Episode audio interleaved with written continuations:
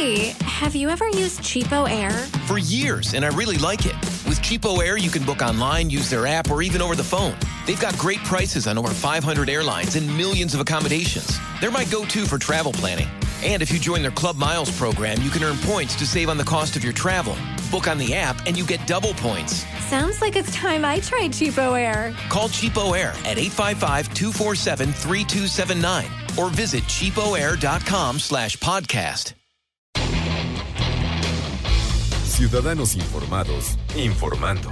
Este es el podcast de Iñaki Manero, 88.9 Noticias. Información que sirve. Tráfico y clima cada 15 minutos. Dispara. Yo estoy muerto, de Julián Navarro. El título puede ser engañoso, ¿eh? porque también trae por ahí un trasfondo interesante, pero mejor que nos lo platique Tamara Trotner, escritora, maestra en apreciación y creación literaria y doctora en investigación y creación literaria. ¿Cómo estás? Muy bien, Iñaki. Aquí con esta novela que va a causar conflicto, ¿eh? Aguántense porque va a generar chispas. Sí, sí, y está medio polarizante también, ¿no? ¿Sabes qué? Esta novela la escribe Julia Navarro en 2013. Sí. Pero de veras es lo más actual que yo he leído ahora acerca del conflicto de Palestina, Israel, judíos, árabes. Y es un novelón. O sea, yo creo que básicamente nadie debería opinar mucho acerca de este conflicto sin haber leído esta novela. Ah, así tan... Así te lo digo. Así de informada y documentada está sí, Julia Navarro. Sí, porque además, bueno, es una novela o sea, épica, son 900 páginas. Entonces, imagínense en 900 páginas, pero además está formada por muchas novelas. Cada uno de los personajes que están en la novela podría tener su propia novela. Tanto los personajes reales, ¿no? los personajes como Ben Gurión, como Golda Meir, como, bueno, el gran jeque, el mufti, o sea, todos estos que aparecen que son reales y tienen ya de hecho sus propias historias y los personajes que no son reales y son de los que vamos a hablar. Es una novela que sucede en 11 ciudades, a lo largo, pues empieza a finales de 1800, llega hasta 1948, justo la formación del Estado de Israel. Uno pensaría que este conflicto comenzó con el momento en el que se forma el Estado de Israel. Uy, no, no, no. no, porque sionistas hay desde finales del siglo XIX. ¿no? Empezó con este grupo de gente que quería bueno, por su, bueno, Judea, que es lo que se llama Palestina, pues Judea existe desde el siglo IX antes de Cristo, ¿no? Entonces, donde ya había judíos. Entonces, realmente tendríamos que ser un poco miopes para decir, no hombre, es que los judíos son muy malos, no hombre, es que los palestinos son terribles. Tendríamos que ser muy miopes y creo que esta novela nos quita la miopía. Hay muchísimo más. Sucede en 11 distintas ciudades, este, obviamente con Jerusalén como el centro, esta ciudad apasionante en la que se unen las tres religiones abrámicas y que es eh, la ciudad en la que más sangre, por la que más sangre se ha derramado en la historia de la humanidad. O sea, las peleas por Jerusalén han sido pues ancestrales, ¿no? Desde que existe Jerusalén. Entonces, eh, ahí pues está este conflicto. es que, a ver, no, hay, no solamente hay israelíes eh, judíos, hay israelíes cristianos, de varias denominaciones hay israelíes musulmanes. Por supuesto, árabes, muchísimos. O sea, no todos son judíos. Es que esa, esos son los grandes mitos. Muchas gracias, Iñaki, por, por hacerlo ver, porque por supuesto, es que ese es, es que el problema. A mí de pronto me frustra mucho lo que está sucediendo hoy, y por eso quise presentar esta novela.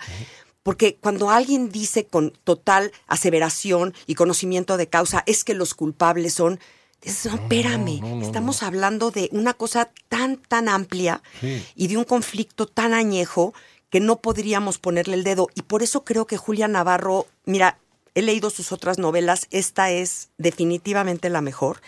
Eh, también habla de todos los grandes sucesos que empiezan desde finales del siglo XIX hasta 1948. Básicamente ahí termina la novela pues la Primera Guerra Mundial, la Segunda Guerra Mundial, la Revolución Rusa y nos podemos seguir de largo, ¿no? Y todo está contado desde la mirada de dos grandes personajes. Samuel Zucker, que es un hombre judío ruso que emigra a Palestina, y el palestino Ahmed Ziad. Estos dos hombres que son personajes ficticios, pero que a través de su mirada nos explican qué es lo que fue sucediendo, qué es, fue lo que se fue resquebrajando, porque trata este conflicto árabe judío desde el punto de vista de dos amigos entrañables que lo logran, que sí pueden y que nos dan la esperanza a los que estamos leyendo de que quizá algún día se va a lograr. Pero claro, vienen las cuestiones de la religión, vienen las cuestiones de las tradiciones y sobre todo, y esto lo quiero subrayar así, si se pudiera en el radio marcar en rojo y en negro, el fanatismo. Claro. El fanatismo es verdaderamente el causante de todo lo que estamos viviendo De cualquier hoy. ¿no? extremo. ¿eh? Sí, sí, sí, sí. Y la belleza real de esta novela es que no analiza el conflicto desde afuera como hacemos muchos, sino es, o sea, no es el evento histórico, ¿no? Lo trata desde esta mirada de estos seres humanos, que somos tú, yo, el que nos está escuchando, todos estos seres humanos que de repente nos podemos ver inmersos en un suceso histórico de esta historia con H mayúscula y nos cambia la vida. Y de pronto tú y yo que somos amigos y nos queremos y nos entendemos, podemos acabar matándonos. Que estar separados simplemente por... No, y podemos odiarnos. Sí, claro. Odiarnos realmente, matarnos, matar a tus hijos, tú a los míos. Y de pronto yo creo que das un paso para atrás y dices, ¿por? Ajá. O sea, ¿por qué estoy haciendo esto? Y en esta novela te lo van explicando porque lo va desmenuzando pasito a pasito. Decíamos una novela, lo decíamos al principio, que no nos engañe el título porque tiene mucho más detrás, ¿no? Tiene un subtexto increíble. Es increíble, sí. Sí, sí, sí, la verdad es, es muy, muy buena.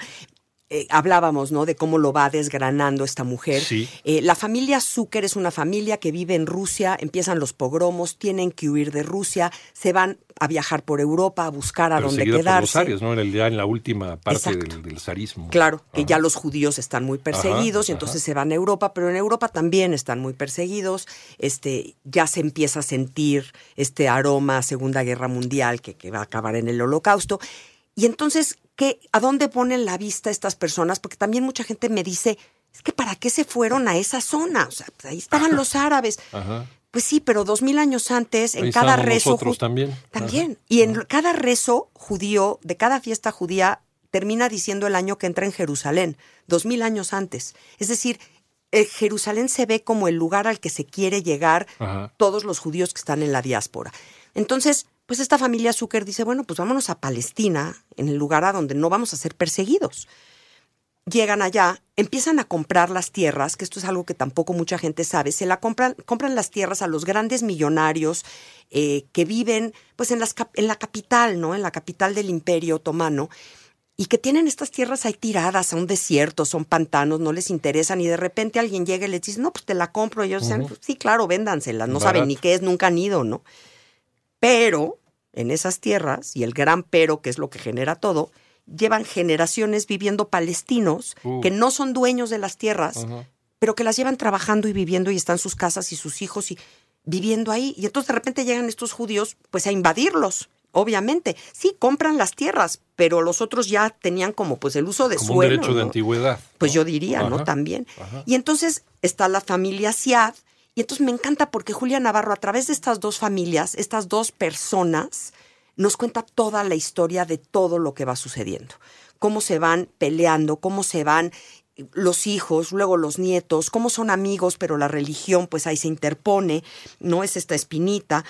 Y ella, eh, Julia Navarro dice, es que me gusta mostrar cómo la historia con mayúscula afecta a los que vamos atravesando la historia de a pie, ¿no? Y, y entonces, pues darle voz a estas personas que no son los grandes generadores de la historia, pero son los que la viven y la sufren. Y entonces, bueno, nos vamos dando cuenta estos momentos terribles, esto que sufren. Y como decíamos, Iñaki, al principio, el fanatismo. Hay una, un, un- un evento terrible en un pueblo que se llama Deir Yassin, en el que hay una masacre generada por judíos, en donde matan como a 120 personas, mujeres, niños, eh, de una forma asquerosa. Realmente es, un, es una cosa de vergüenza para los judíos. Lo hace el Irgun. El Irgun es así- son como paramilitares fanáticos en ese momento que deciden ir a atacar este pueblo y masacrarlo en venganza a una matanza anterior que hubo de palestinos contra judíos. Dios mío. Y entonces Para que vean que esto no es este. Claro, No esto no, hoy, ¿eh? no No es- está pasando hoy, no está pasando hoy. Este Ajá. fanatismo de jamás, que es intolerable, insoportable, y yo creo que debe, todos deberíamos de decir así no, empieza por un fanatismo que lleva pues siglos. O sea, de verdad es, ha sido terrible, ¿no? Y bueno, eh, vemos a estos seres humanos que sufren, que mueren, eh, y yo creo que nos arranca necesariamente la novela, y eso es lo que más me gusta, de este escenario buenos contra malos. Aquí no hay buenos contra malos. Aquí hay seres humanos contra seres humanos que en su mayoría creo que ni siquiera saben por qué están en contra del otro. Creo que son los fanáticos los que lo hacen y el resto del pueblo, el resto de los que hablábamos de la historia de a pie, ni siquiera saben por qué están en esto. Iñaki. nada más métete a Twitter. ¿no? Claro. Y la polarización que existe ahí. Bueno, nada más di una palabra en pro de Israel Uy, no. Ajá. y, y- y se te vienen O, o encima. di una palabra en pro de Ucrania o en pro de Rusia. pues, Sí. No, ese es el cuento nunca acaba. Claro, o en pro de O en Palestina, pro de ¿no? Palestina, pues también se te vienen, se te dejan caer. Se te- sí, porque Sí. hay fanáticos por todos lados, de todos los colores, de todas las religiones, y creo que entre más fanático eres, más pequeñito es, es- es tu, tu escenario. Tu mundo, tu burbuja, ¿no? sí, Se hace más- tu mirada, chiquita. ¿no? Ajá. Y entonces cuando te dejas llevar por esto, es terrible. Créanme que si leen esta novela con la mente abierta, van a empezar a dejar de tomar partido. Y van a darse cuenta que el fanatismo es el único causante. Y yo creo que tenemos que terminar diciendo que Israel tiene que aceptar que Palestina tiene que ser un país. Y los palestinos tienen que aceptar que Israel ya es un país y merece existir.